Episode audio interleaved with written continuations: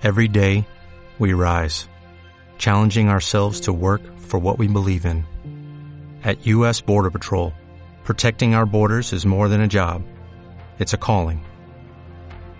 Agents answer the call, working together to keep our country and communities safe. If you're ready for a new mission, join U.S. Border Patrol and go beyond. Learn more at cbp.gov/careers. Al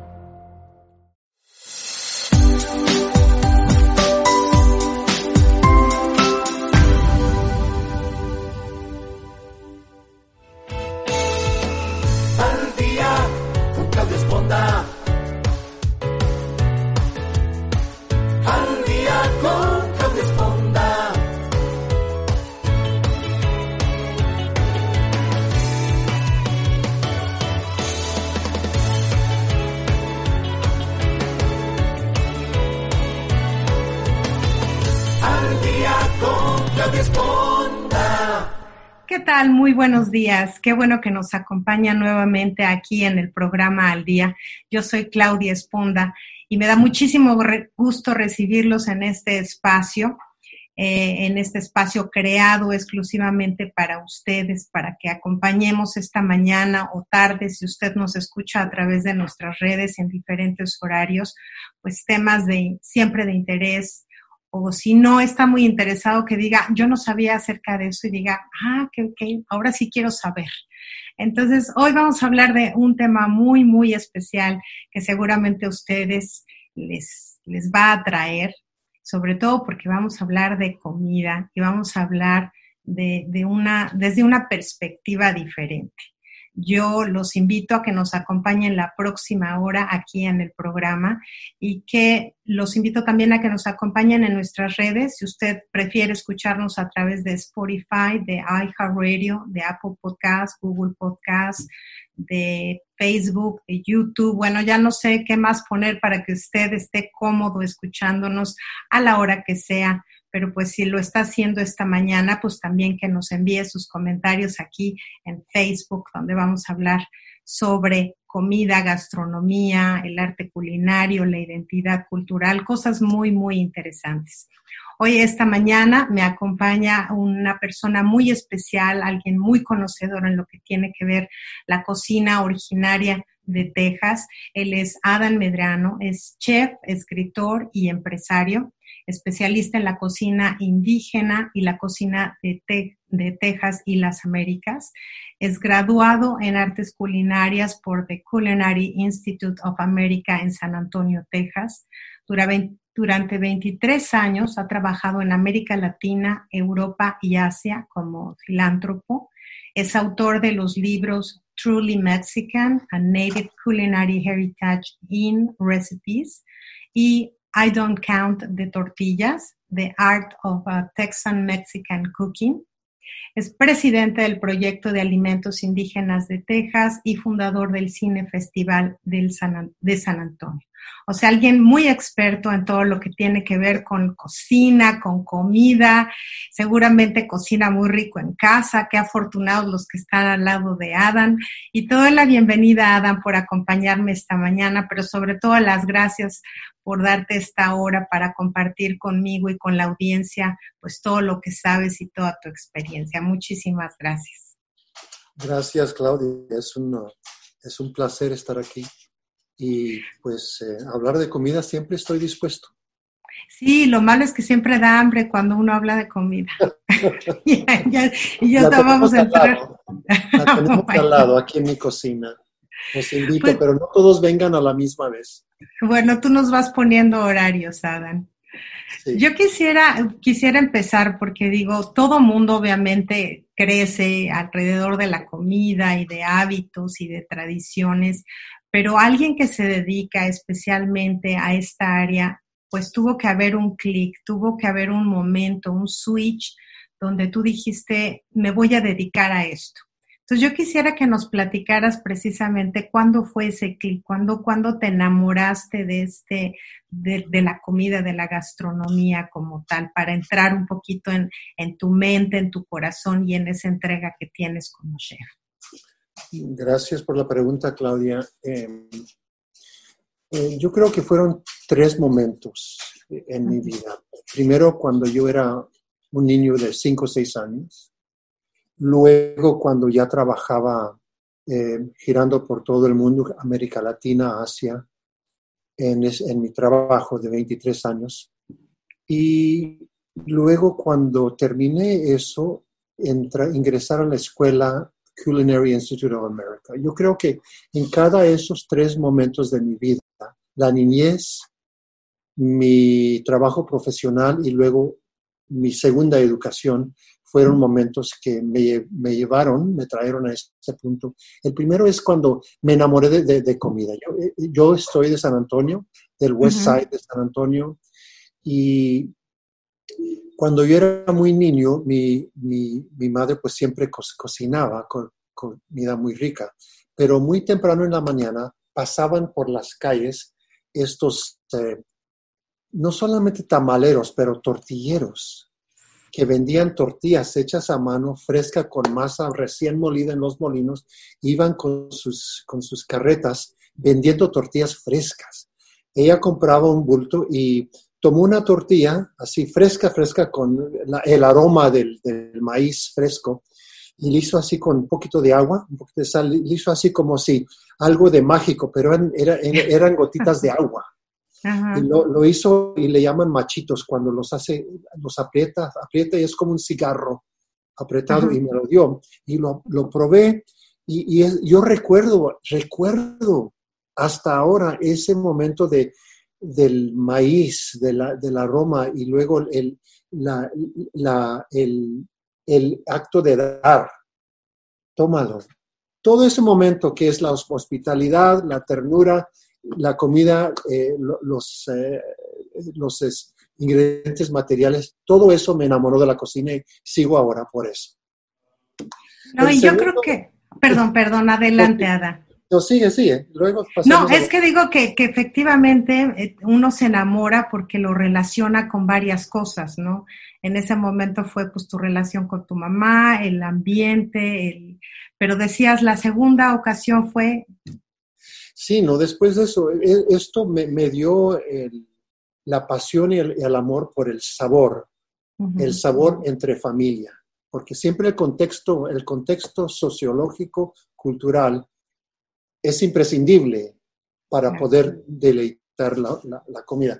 El segundo es cuando eh, ya en mi carrera hice, mi trabajo era de, filántropo en, en pro de algunas instituciones, entes europeos y norteamericanos para ayudar a actividades de arte en distintas, distintos continentes del mundo.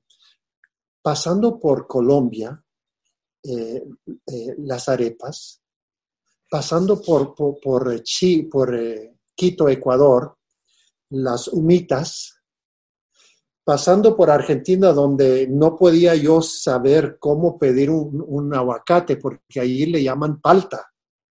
Ah, no es aguacate, es palta en, Argentina y en, Uruguay. Y luego pasando por, eh, por Indonesia y es todos esos sabores, me di cuenta que eh, el, el, entender, el entender la política de esos países pasaba por entender la comida, porque la comida tiene su historia, tiene un aspecto económico, tiene un aspecto político. Entonces me di cuenta del poder que tenía la gastronomía. Y ah, cuando terminé, después de 23 años, me cansé de viajar tanto. Ahí e, era un trabajo muy solitario.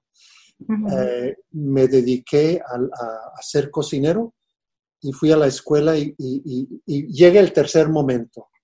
Y es que en la escuela eh, nos enseñaban de la comida latinoamericana, México, Perú, Argentina, pero nada de la, de la comida que yo conocí desde mi niñez, la comida de mi madre, de, mi, de mis antepasados. Y yo me preguntaba, como muchos se preguntaban, bueno, es que nuestra comida no solo es invisible, sino que es menos importante, que es una pregunta terrible, que uno se sienta que... que menospreciado. Eh, menospreciado, como dices, que una cosa tan importante para mi familia que no tenga el estatus tan importante, tan, tan bien tan merecido que, que alguno, alguno no, lo, no lo incluyen.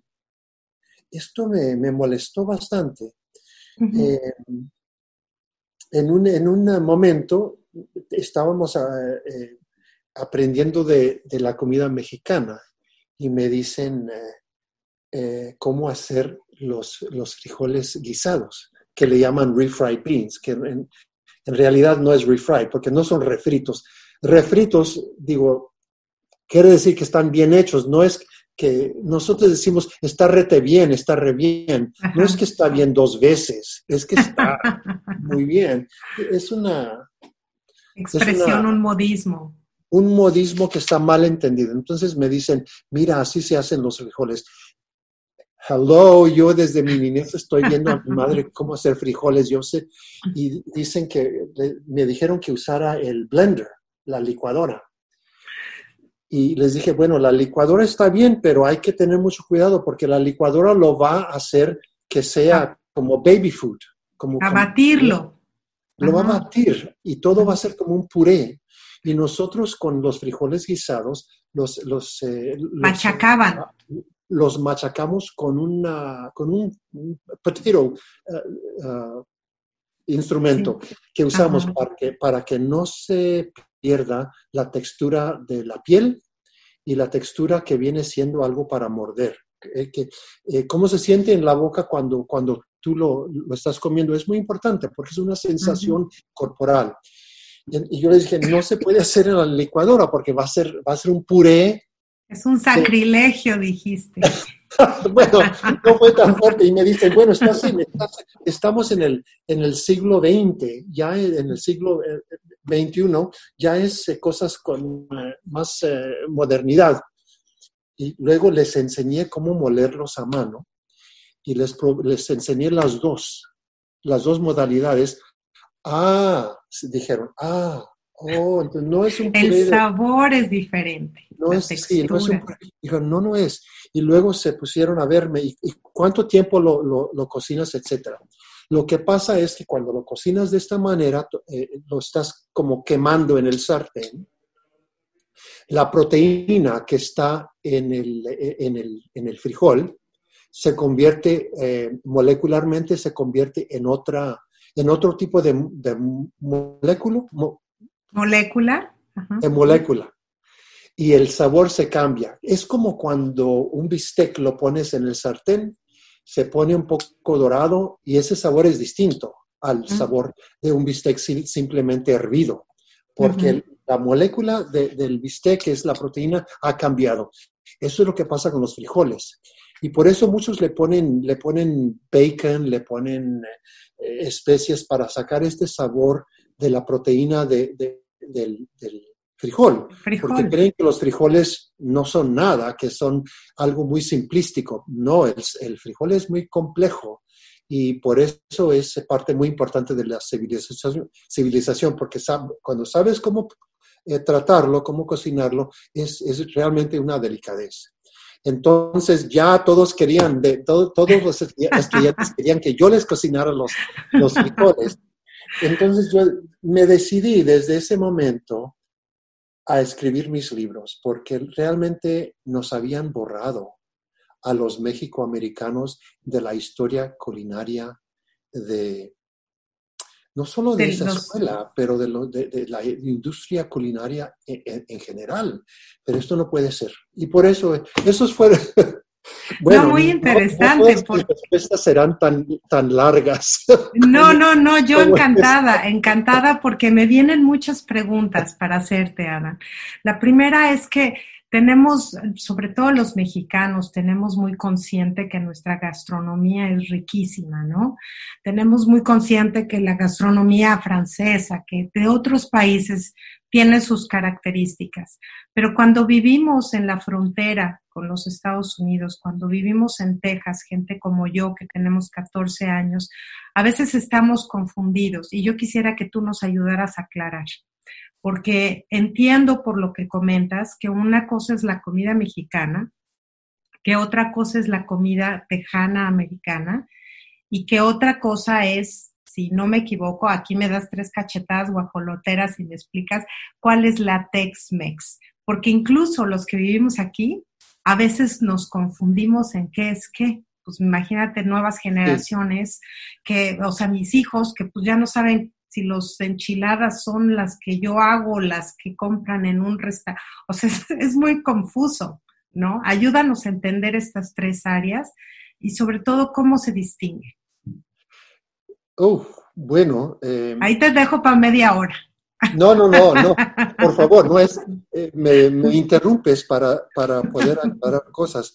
Sabes que eh, hay mucha confusión. A mí, la comida Tex-Mex siempre me ha, me ha causado ansiedades. Por favor, ya dejen de tanto queso amarillo. Lo no, sí. ¿Y dónde está la carne guisada? Señor, ¿cómo encontró su carne guisada? Pues aquí debajo de esta pila de, queso, ahí sí la encontré.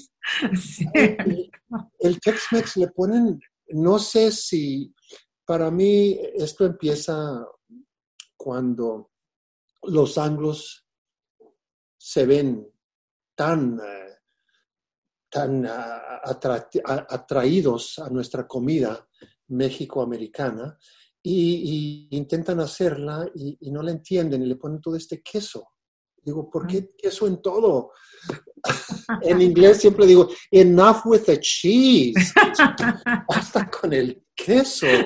Y amarillo, que ni siquiera comemos tanto en México el queso ah, amarillo. Ahora, el queso amarillo tiene su lugar, pero por favor, por eso no, no, hagas coraje. ya ves cómo me pierdo. Me pierdo de onda porque ya veo todo esto del queso. no, vámonos que, que, la comida mexicana, la comida tejana americana y la comida texas. Mira, eh, es todo, todo esto nace de cómo se entiende la, gastronomía mexicana. Y, yo digo que la gastronomía mexicana no es algo único, no es una gastronomía mexicana. Hay múltiples ah, gastronomías mexicanas dependiendo en la región. Por ejemplo, si tú vas a Oaxaca, tú vas a tener una, gastronomía con moles, con todo tipo, de, a Veracruz, si vas a, Veracruz. Si vas a Puebla, por ejemplo, o si vas luego al, Pacífico y te encuentras con, pescado eh, hecho a las brasas con un chile rojo, pozole de, Jalisco, birria de Jalisco. Entonces, si, si hablamos de la comida mexicana, es regional. Tienes Oaxaca mexicana, Puebla mexicana, Texas mexicana. Texas es simplemente otra iteración de la gastronomía mexicana, porque si, si vemos que el, el, país de México y el país de Estados Unidos está fundamentado con, con pueblos indígenas, que somos los primeros, los primeros seres humanos de poner pie en estas tierras. Ambos, en México y en Estados Unidos, la base es los pueblos indígenas. Y como en México, la gastronomía ah, mexicana eh, se basa en la, en la, gastronomía de los pueblos indígenas.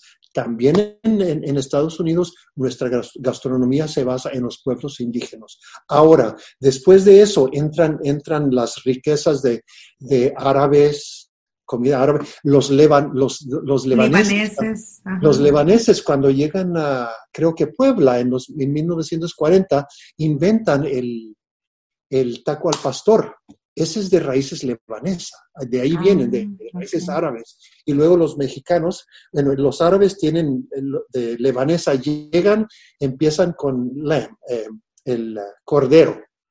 E, es eh, el, el, taco a pastores a base de cordero y le ponen sus, mm. sus pimientas, sus especies, pero nosotros los mexicanos lo vemos, no que le ponemos el chile, riquísimo. Cambiamos el, cordero con puerco, Que, nos, encanta. Y se, la piña. y la piña y se convierte en el taco al pastor mexicano. Pero tiene sus raíces en los, los, lebaneses. Entonces, la gastronomía, la gastronomía mexicana tiene sus raíces en la tierra de los indígenas, eh, pero, pero acepta y luego eh, convertimos las riquezas que nos llegan de los eh, invasores de los, de los inmigrantes que llegaron, ¿no? Entonces es, es aceptar los, los elementos europeos, lebaneses, árabes, chinos, que nos han llegado en México y en Estados Unidos, y de ahí creamos algo realmente único. De eso consiste la, la gastronomía, gastronomía mexicana. Por eso digo que la, la, la, cocina Texas mexicana es igual, es similar en su, en su nacer y en su carácter que la comida Oaxaca mexicana. Porque estamos en Texas, estás en Oaxaca, pero cada uno de nosotros de estas regiones hemos elaborado desde nuestra región y nuestro carácter eh, una, una, cocina que es regional, pero todos, porque es una región bien comunicada, todos usamos los mismos elementos, que es el chocolate, los chiles, eh, eh, el maíz. El maíz, ¿qué más? La calabacita, porque antes de la llegada de los europeos ya estábamos comunicados. Aquí en San Antonio, en las excavaciones que los arqueólogos han hecho, encuentran que, eh, las huellas de los mexicanos de, Centroamérica y de, México, de, Tehuantepec, llegaban acá. Ya estábamos comunicados. Había, había comercio y había compartir, el compartir de, recetas, de ingredientes, de técnicas culinarias. Entonces ya estábamos todos. Si tú vas a, bueno, eh, una, como un, un paréntesis. Breviario cultural, diría yo. Ya, verdad. si, si, tú vas, si tú vas a St. Louis, Missouri, por ejemplo, existen lo que les dicen Cahokia Mounds que son estas pirámides. Es una pirámide grande.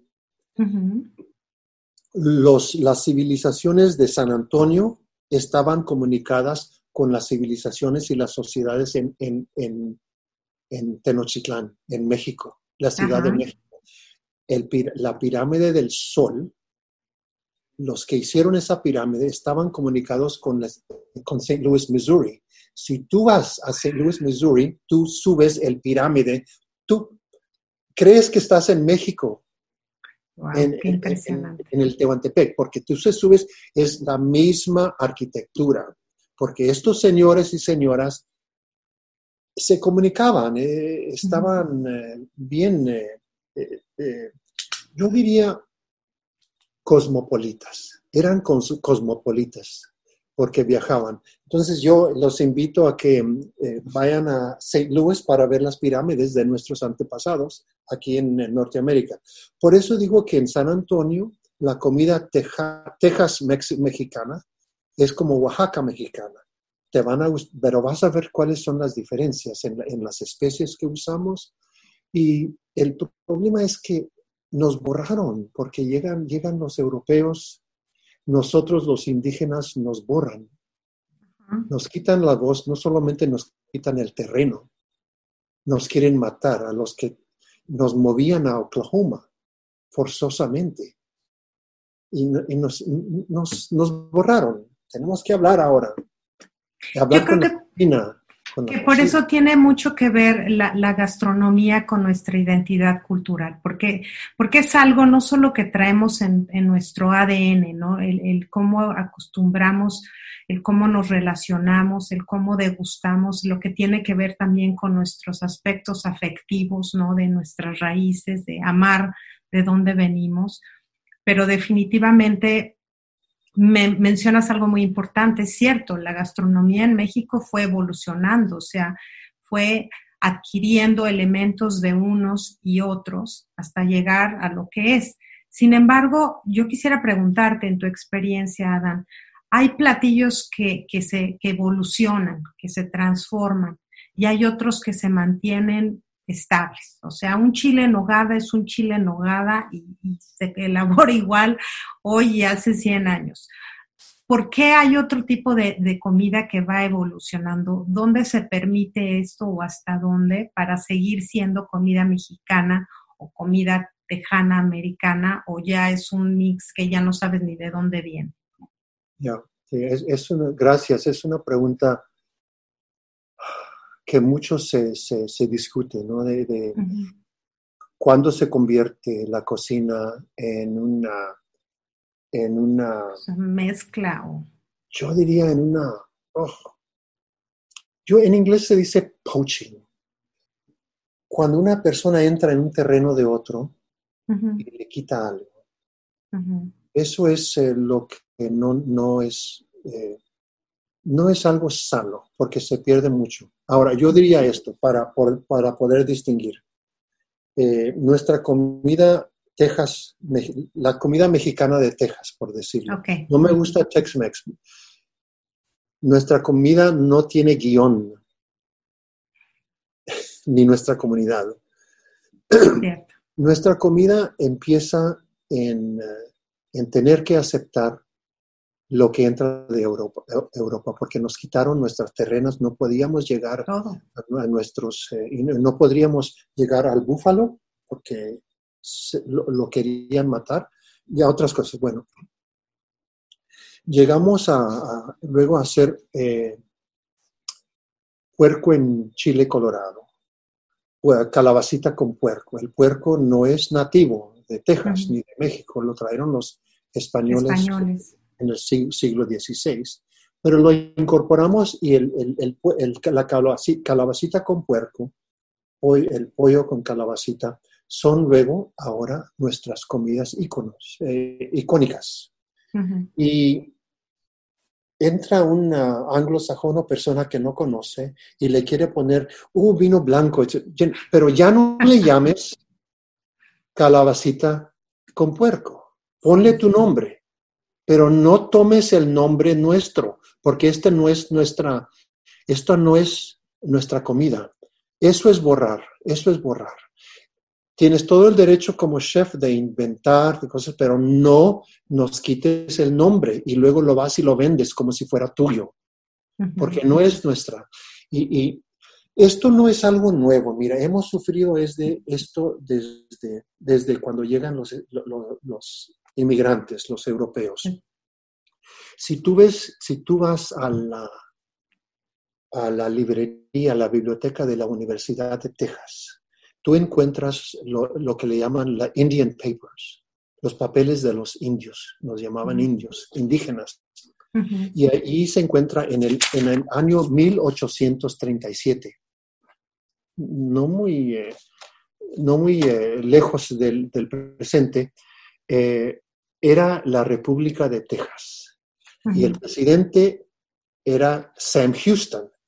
Y él arma un comité de asuntos indios, asuntos indígenas, asuntos indios, para que, para que hagan, eh, hagan eh, algo razonable de estos pueblos indígenas que estaban aquí por, don- por donde quiera, que eran Tonkawa se llamaban, se llamaban Carankawa, se llamaban Lipan Apaches, había más. Pero no nos querían. Entonces, en su documento, esto lo encuentras, dice, señor, esto es al presidente, hemos resuelto ahora. Este comité decide y declara que la gente que se llaman Lipan, Carankawa y Tonkawa, su comité los considera como parte de la nación México y ya no serán considerados como pueblos distintos. Entonces, nuestra identidad indígena así se borra por una declaración del Estado. Este es el papelito. Y este es el tipo de, de- de- de, no sé, opresión es la única palabra que puedo usar que hemos sufrido estos años. Un con un papel- papelito, y ahora soy mexicano, ya no era Tonkawa, entonces, entonces toda la riqueza de la cultura, de la filosofía de los pueblos indígenas se quiere destruir. Esto es lo que hemos estado viviendo. Y por eso nuestra comida ha sido como el- en el seno de nuestras familias, porque lo tenemos lo nuestro. Y allí en, en la familia estamos nosotros con nuestra intimidad y allí confeccionamos lo nuestro y por esto esta, esta comida es nuestra. Porque Sí, yo- nace de esta identidad. Yo, yo comparto contigo lo mismo. Me acuerdo que cuando recién llegué aquí hace 14 años, nos se referían a los mexicanos como nationals. O sea, ni siquiera como mexicanos. Yo decía, yo no soy national, yo soy mexicana. Y otra cosa es que cuando, cuando preparábamos comida o íbamos a algún lado, me decían, estas son en un restaurante, voy a contar una anécdota muy curiosa, fui a un restaurante aquí en San Antonio y me dieron unas gorditas que no eran gorditas, hablé con el manager y le dije, yo pedí unas gorditas y esto no es.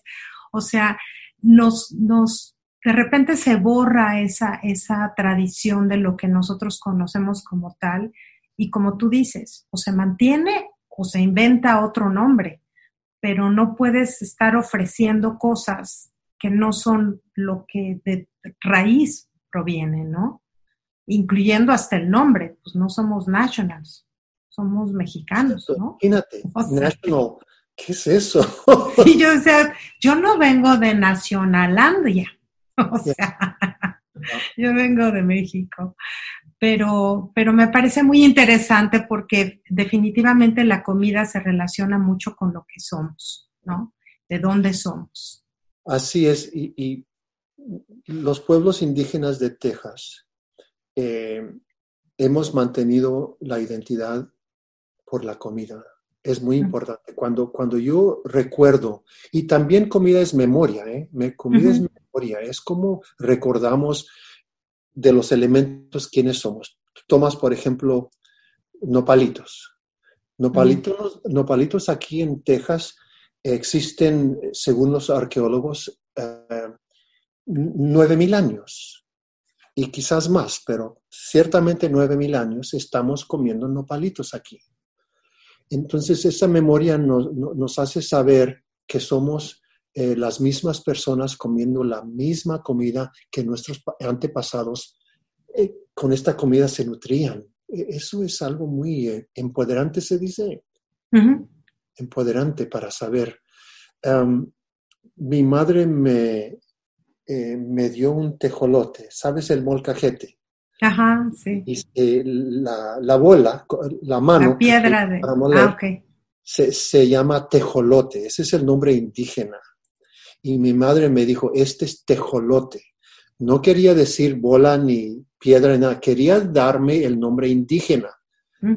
Porque esto era parte, es como la, la, comida narra nuestra identidad.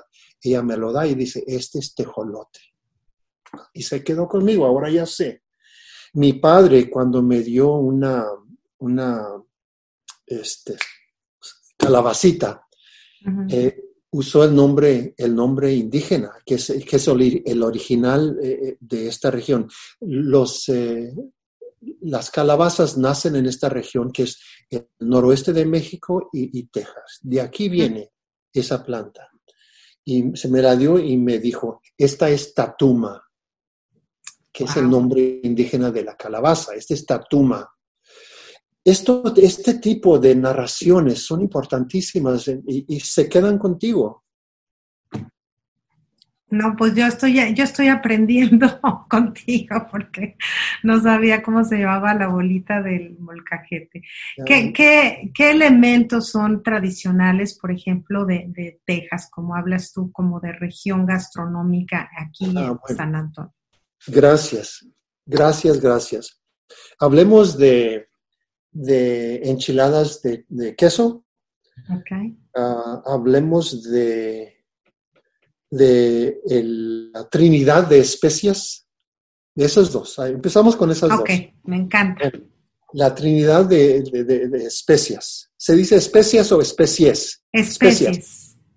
O especies. Ah, ya tengo de tarea, según yo es especies. pero Estamos en el diccionario. Aquí tengo el, eh, en, en, ah, en, San Antonio y en, en, Texas en el área que yo le llamo Texas Mexican Region, la región Texas-México, que viene siendo el centro sur de Texas y el noroeste de México, que es Tamaulipas, Coahuila, Chihuahua.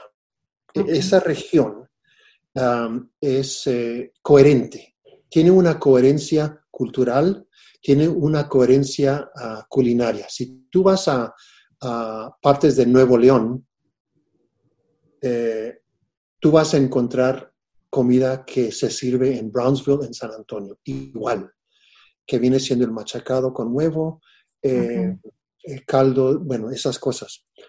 Y vas a encontrar siempre, siempre en las familias mexicoamericanas tres especias hechas en el molcajete. Comino, ajo, pimienta. Esos tres los encuentras en toda la gastronomía Mm. Texas, Texas mexicana. Tú la- eso es lo que le pones al, arroz, eso es lo que le pones al chile colorado, que lo haces con el puerco, luego con los tamales, comino, ajo, pimienta. En, en inglés se dice the, the Trinity of Spices, esa es la trinidad de especies. Y esto es único para Texas, México. No lo, no lo, no lo tienes en, en- en- en- la Ciudad de México. No. En cada región tú tienes algo muy especial. En la nuestra, esto es la nuestra. si tú los pones, yo cuando hago programas de, de- de radio eh, y también en, en las clases que, que doy en, en las escuelas, me llevo un molcajete y especialmente en, ese, en eh, Houston, en la Universidad de Houston, en San Antonio también, cuando los eh, estudiantes son mexicoamericanos, yo tomo el molcajete, le pongo el ajo, la pimienta y el comino. comino, y luego así. Luego empieza el, el olor, el aroma. Sí. Y todos, ¡ah! Ah, ¿En ¿Qué estás pensando? Ah, mi abuelita, ah, es, es cosa que, lo, que ya lo tienen. Entonces, esta es nuestra. Eso es, algo, me, me preguntabas qué es lo único nuestro, qué es lo especial. Esta es una cosa que, diferencia nuestra cocina de otras regiones especiales de, la gastronomía mexicana en esta región. Eh, y la otra es eh, la, la enchilada de queso. La enchilada de queso es muy nuestra en, en dos, con dos. Primero es que la enchilada no es Tex-Mex. Si tú buscas una enchilada que, que, que le vas a apilar con todo el queso amarillo, etcétera, no es la nuestra. Vete a, ya me quedó claro, ya me quedó claro. no voy a decir los nombres de No. esos lugares. Pero ya Eh. todos los conocemos. Sí. Eh, usamos, usamos queso amarillo y, y la razón por la cual usamos queso amarillo, bueno, no, mi madre usaba el queso fresco. No, es lo que empezamos con el queso fresco.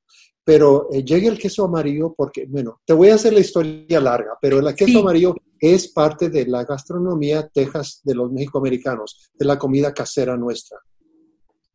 Porque en la depresión entra lo que le llaman el, el queso relief, relief cheese, que el gobierno estaba dando este queso para, para que la- el pueblo pudiese comer. Y era queso amarillo. Y nosotros lo recibimos porque era, e, era el- Gratis. lo me único que teníamos. Y en español le decían queso relief, queso relief. Y ahí es donde entra el queso amarillo en nuestra comida, pero no Ah, entra en, en, en otra- en partes de México porque no tenían esa, ese, esa, bueno, ese, eh, eh, el hecho del gobierno estar distribuyendo el queso amarillo. Entonces Ujú. nosotros lo usamos. Las, eh, las, eh, las enchiladas nuestras las, las ponemos como hacen en México. En, en cada región de México es igual. Tú, tú, tú pones la tortilla en el chile, en un chile bien hecho, con especias, etcétera. En una salsa. En una salsa, adobo, en un adobo, en una salsa de chile, chile para, que le- para que la tortilla se impregne de- de- del sabor del chile. Por eso las haces también con, eh, ¿con qué? Con, eh, Frijoles, con tomate, entomatadas, con mole, enfrijoladas, enmoladas. enmoladas. Y estas son enchiladas. Los, los de Tex-Mex anglosajones no conocen. Creen que enchilada es una tortilla den- dentro del cual estás poniendo algún filling, algún, Relleno. algún ingrediente, ¿no? Ujú. Entonces, no- nosotros hacemos el- el- la, la salsa del chile y le ponemos ajo, comino Y pimienta. y pimienta.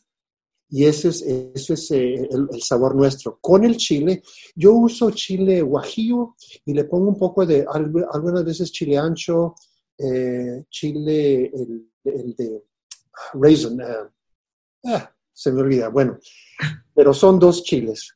Puedes usar los que quieras. Y, y el segundo elemento que hace de esta enchilada nuestra es, además de, primero, el, el chile amarillo, el queso amarillo, le ponemos muy poco, ¿eh? Y, y este de la trinidad de nuestras especies es, le ponemos eh, harina para espesar el chile. Ah, Hacemos el chile y luego harina con agua para que se ponga especia. Los anglos le, le llaman gravy, pero para nosotros esto es la manera. En Oaxaca, para el mole, le ponen ah, este, eh, chocolate. no, para, para, para enriquecer le ponen el pan. Le ponen pedacitos de pan para hacerlo más espeso. Eso lo hacen en Oaxaca. Nosotros le ponemos, eh, para el mole, nosotros le ponemos eh, el- la, la harina. Y, e- e- este, y luego le ponemos la... Mira, me estoy, estoy tan entusiasmado. Yo también ya quiero. que ya se me pierden las palabras. ¿Ves? Es lo que hace la comida. Eh, Bueno, te, te llevo a otro lugar. Yeah, really. Le- Pones, eh, llenas la, la tortilla con el, con el chile y luego le pones un poquitito de, de el chile, eh, del queso amarillo, pero poquito. Y le pones el queso amarillo para que cuando, para que lo, cuando lo muerdas te da como una eh, de aceite para que it's- está más suave. Está más Ah, suave. ok, para suavizar la tortilla. Lo que decimos en inglés mouthfeel, el sentir del paladar va a ser más sensual. Por eso le pones ese poquito.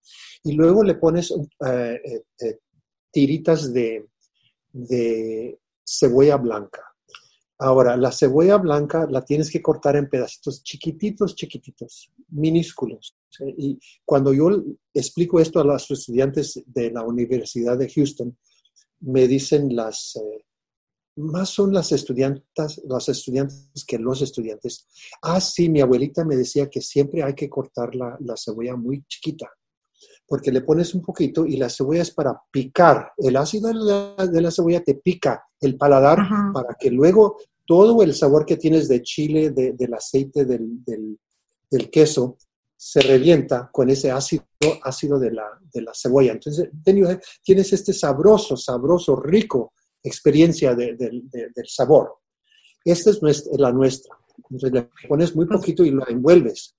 Tú llegas al Tex-Mex, primero no entienden la importancia del chile, le ponen cualquier cosa, inclusive con carne o con lo que sea, y, y cubren todo, no, en- no, no entienden la importancia de, de que la tortilla tiene que ser una tortilla muy buena.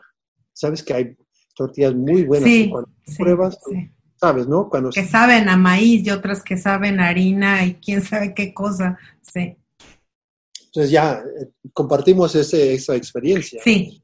Sí. Y luego, eh, ya que esté todo hecho así en los Tex-Mex, eh, que ninguno de los elementos está muy especialmente bien hecho, lo cubren todo con, Con queso. con queso. Vamos a terminar aquí haciendo un- una pancarta de no al queso amarillo, Adán. Que bueno, yo soy de las tuyas. Bueno, Porque a mí disculpa, no, no. disculpa esta, eh, dilaté, digo, disculpa. eh, No, no, no. Eso, pero ya ves que tengo esta pasión por nuestra comida, que es- tiene una delicadez nuestra comida, tiene una, es una herencia con una, con una trayectoria muy larga, muy anciana y con mucha fuerte y riqueza. Y no me gusta que nos estén pasando con estos Tex-Mex, que es algo muy simplístico que no tiene esta, no tiene esta, este valor, no esta riqueza del paladar.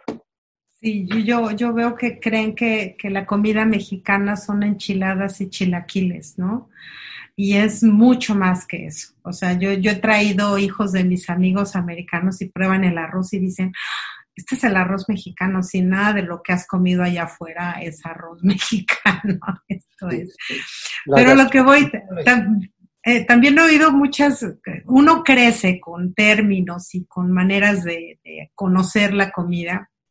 Y aquí me han cuestionado mucho el por qué las quesadillas, que viene de queso, pues son de huitlacoche, son de pollo, son de tinga, o sea, el término quesadillas, pues se perdió en una forma de doblar la tortilla.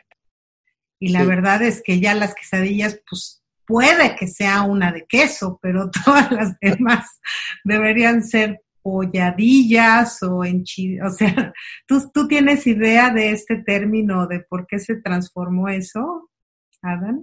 Eh, No, no te puedo dar fecha de cuándo, pero sí, sí se trans- transformó. en No, sé por qué, no sé por qué. Quizás es más fácil, pero una quesadilla de pollo Sí. puede ser un taco o una flauta o algo, pero Sí. A, a Hay un- mí en, mis- en mis libros, eh, este último tengo quesadillas de, de champiñón, de otras cosas, pero todas tienen queso. Ah, bueno, pero entonces ahí sí cuidan quesadilla, pero hay el queso, que... luego eh, el queso con otros elementos, you know, quesadillas Sí. de esto. Incluso hay una comediante en México que hace una parodia de que le preguntan de qué están hechas eh, las los enchiladas y dice, pues tienen tortilla, tienen pollo, tienen salsa y tienen queso. Dice, bueno, ¿y de qué están hechos los, este, las, los gorditas? Pues es tortilla con pollo, salsa y queso. Bueno, ¿y qué es una quesadilla? Pues es tortilla con pollo, salsa y queso. O sea, eso yo creo que nada más nosotros lo entendemos, pero, pero es muy curioso, ¿no? Ahora, de, los, eh, de, de tu experiencia como chef, ¿cuáles son los alimentos o los ingredientes mexicanos que sí han influenciado no solo en nuestra cocina, sino en la cocina en todo el mundo? Gracias. Eh, esto no se reconoce eh, ampliamente eh, que la gastronomía mexicana ha influido el carácter y el sabor de, de la planeta.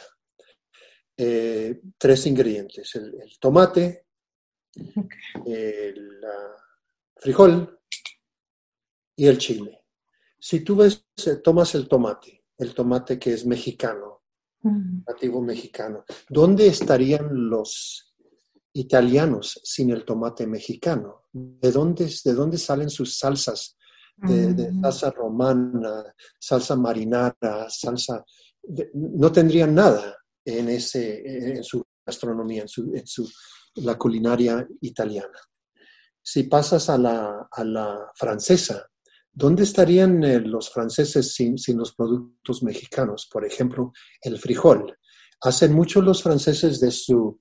eh, el frijol es el frijol verde, muy largo, y es una especialidad de la gastronomía francesa, pero es un, es un frijol mexicano. ¿Dónde estarían ellos si- sin, sin el tomate también?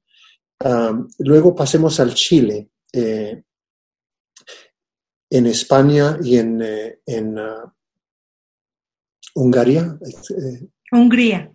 Hungría, tienen el goulash, el goulash húngaro.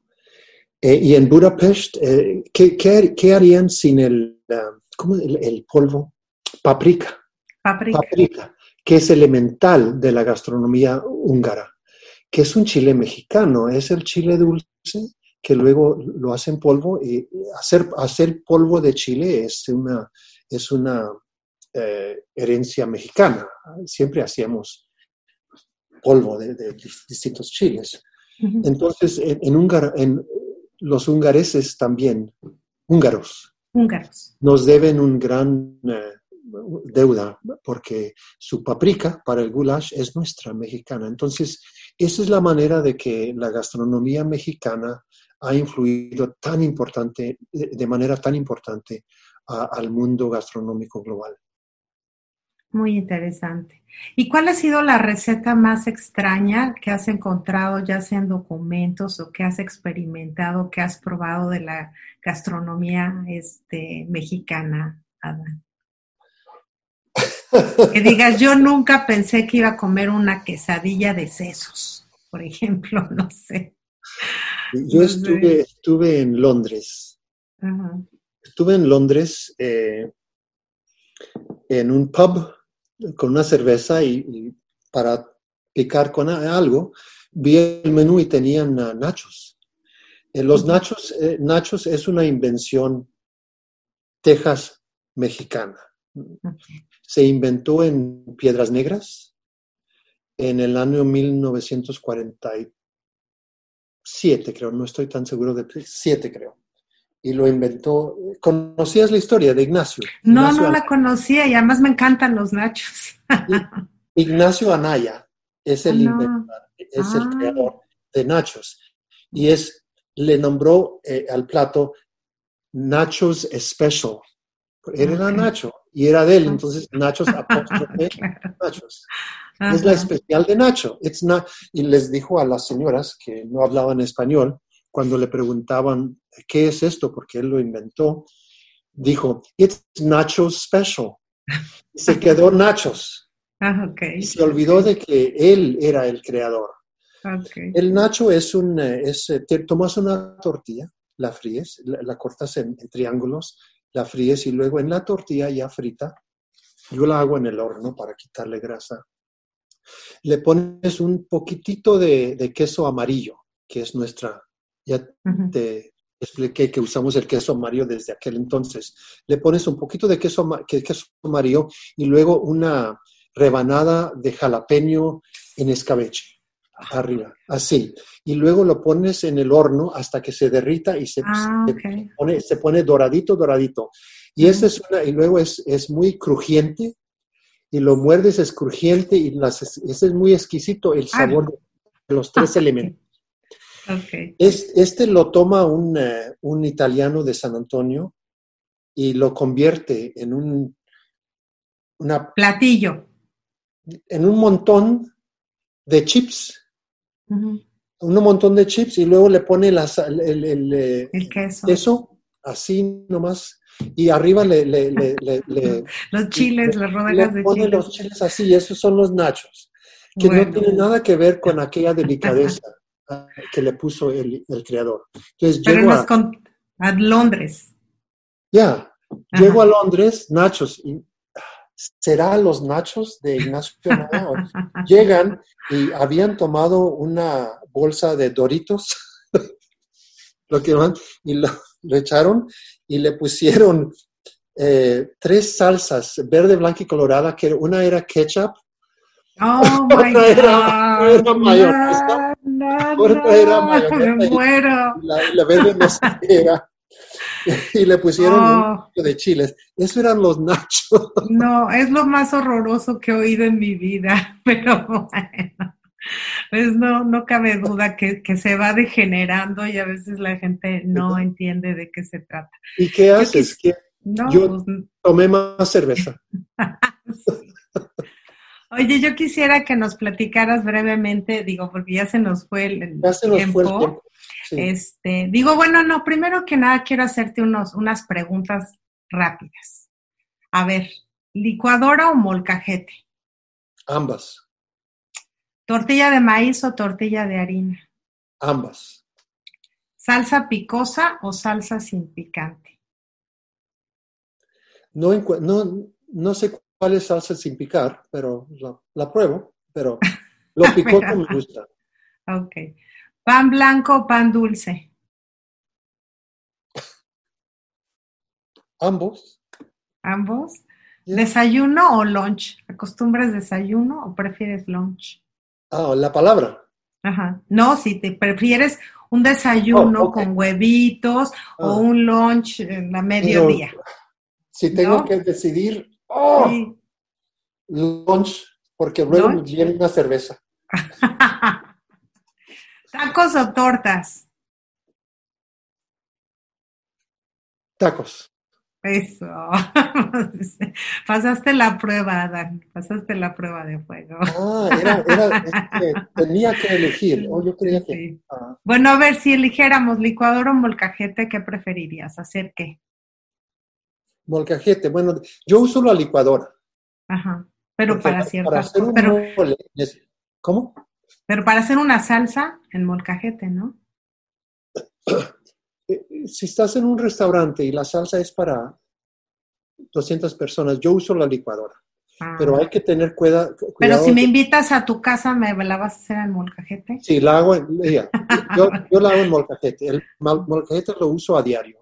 Ah, bueno, pues yo ya me estoy apuntando porque todas las maravillas que has dicho, yo quiero probar algo. Oye, Adam, platícanos, este, ya para terminar, cuéntanos de tus libros y cuéntanos dónde podemos conseguirlos. Me parece muy, muy interesante poder tener acceso a ellos. Gracias. Eh, el primero, uh, sugiero, es uh, Truly Texas Mexican, um, a native a culinary heritage and recipes. Eh, en español es eh, En verdad Texas mexicana, que es una herencia culinaria nativa en recetas. Este libro eh, lo recomiendo porque los dos primeros capítulos explican quiénes fueron los tribus originarios aquí de esta tierra, cómo cocinaban, cuáles eran los ingredientes que usaban y cómo cuando llegaron los europeos fue cambiando la cocina hasta el momento que lo reconocemos, lo reconocemos ahora como nuestra comida El segundo libro es Don't Count the Tortillas. Es un dicho que a mi madre me enseñó desde niño. Las tortillas no se cuentan. Ah, y es el arte de la cocina Texas mexicana. Excuse me. Y este libro habla de cómo es que el acto de cocinar algo es un acto artístico con el poder artístico que es un poder de poder, de poder ah, renovar la memoria, concretizar y enriquecer tu identidad y crear relaciones fuertes con una comunidad. Son los tres elementos que, discuto en ese libro. Y luego eh, las 102 recetas que tienen, cada una receta la explico de cómo es que, que definen el arte de la, de la cocina. El primer libro tiene 100 recetas y las recetas, eh, bueno, puerco en chile colorado, todas esas recetas, el, guacamole, cómo hacer el guacamole. En la segunda tengo eh, cómo hacer marranitos, la receta de los marranitos, que son tan sabrosos. Pues yo mi receta de mi guacamole lo vas a tener que probar, Adam, porque todo el mundo la ama mi guacamole. Es que yo no sé cómo está el tuyo, pero el mío está delicioso. Tengo testigos, ¿eh? Me invitaste. Sí, Tengo testigos. Te voy a invitar a un guacamole y mezcal y cosas bien tradicionales aquí a tu casa. Muy bien, todo el mundo ya sabe. Acepto. Oye, este, ya para terminar, quisiera hablar algo que acabas de mencionar aquí al final y que me parece muy interesante y muy importante. Yo creo que la comida crea puentes crea puentes de comunicación, crea puentes de contacto, crea puentes de amistad, de afectividad. Este, ¿Tú cómo sientes esta relación de crear un, enlace con otras personas a través de la comida? Sí, e, esto es, esto es eh, mi definición de arte. Yo lo defino de esta manera. Eh, la comida es arte porque primero está bien confeccionada, pero influye fuertemente a las relaciones interpersonales y sociales. Esto es como yo defino que tiene el poder artístico. Son estos enlaces que tú mencionas, que son personales, interpersonales, pero también sociales. La comida, por ejemplo, eh, el mole en una boda, esta es la comida que luego va a quedar en tu memoria. al, pensar de esa, al recordarte, te pone en medio de esa comunidad y de esa familia. Son estas relaciones. Si tú cuando preparas una comida y invitas como ya me invitaste, no te lo vas a olvidar. Esa es una, se está creando una, una, un enlace, una relación personal que luego lleva a algo. esta es, esta es, esta es una, es un elemento material que se vuelve cultural con un poder de cuando se utiliza, está causando relaciones entre seres humanos. Ese es el arte. Por eso es que eh, la comida realmente tiene este efecto. Lo usamos para, para la memoria, los tamales, por ejemplo, las memorias que tenemos con tamales. Cada vez que cocina, la cocinera está narrando quiénes somos y está confeccionando un elemento que nos va a traer juntos, va a causar interacciones. Definitivamente. ¿Dónde conseguimos tus libros, Ana? Ada? Gracias, por favor, lo- los, los pidan. Mis libros están donde se venden libros. Están Barnes Noble, Amazon, eh, cualquier, eh, en casi todas las librerías lo van a tener. Ahora Pero mucha en- gente nos escucha en España, en México, en, Centroamérica. Este, se pueden pedir por Amazon, se pueden pedir por... ¿Hay digital? Eh, el primer libro está ya, ah, lo pueden pedir en eh, formato digital. Eh, pero eh, lo que es Amazon España, Amazon Inglaterra, Australia, Hong Kong, ahí también están vendiendo mi libro. Así es que en donde, donde estén, ir a Amazon y ahí lo tendrán. Ah, Pues yo te agradezco muchísimo que nos hayas brindado todo tu conocimiento, que hayas compartido esta hora maravillosa conmigo y con toda la gente que nos escucha. Y pues ya quedó, pues ya dije que guacamole y mezcal y yo pues espero este cortar una flor de tu jardín y probar las enchiladas. Muy bien, muy bien. Muchas Pero- gracias por invitarme. Ha sido un- una muy bonita, bonita hora. No, pues yo te agradezco más a ti, Adán, que, que, que nos brindaras esta oportunidad. Así es que me despido y también me despido de todos ustedes. Espero que hayan disfrutado esta conversación tanto como yo lo hice y aprender un poquito más de nuestra cultura, de nuestras raíces, de las zonas, respetar lo que es nuestros alimentos, la manera en que los preparamos, para quién los preparamos, qué significa para nosotros no, nadie está este, vendido con probar nuevos platillos, con hacer inventos dentro de lo que hacemos, pero yo creo que la tradición de, de nuestra comida habla de quiénes somos, de cómo somos y de lo que estamos heredando también a nuestros hijos. Yo creo que ellos deben conocer pues, de dónde venimos y respetarlo y amarlo tanto como, como cada uno de nosotros. Así es que yo me despido. Nos vemos el- la próxima semana aquí en su programa Al Día. Soy Claudia Esponda. Les mando un beso enorme y nos vemos hasta la próxima.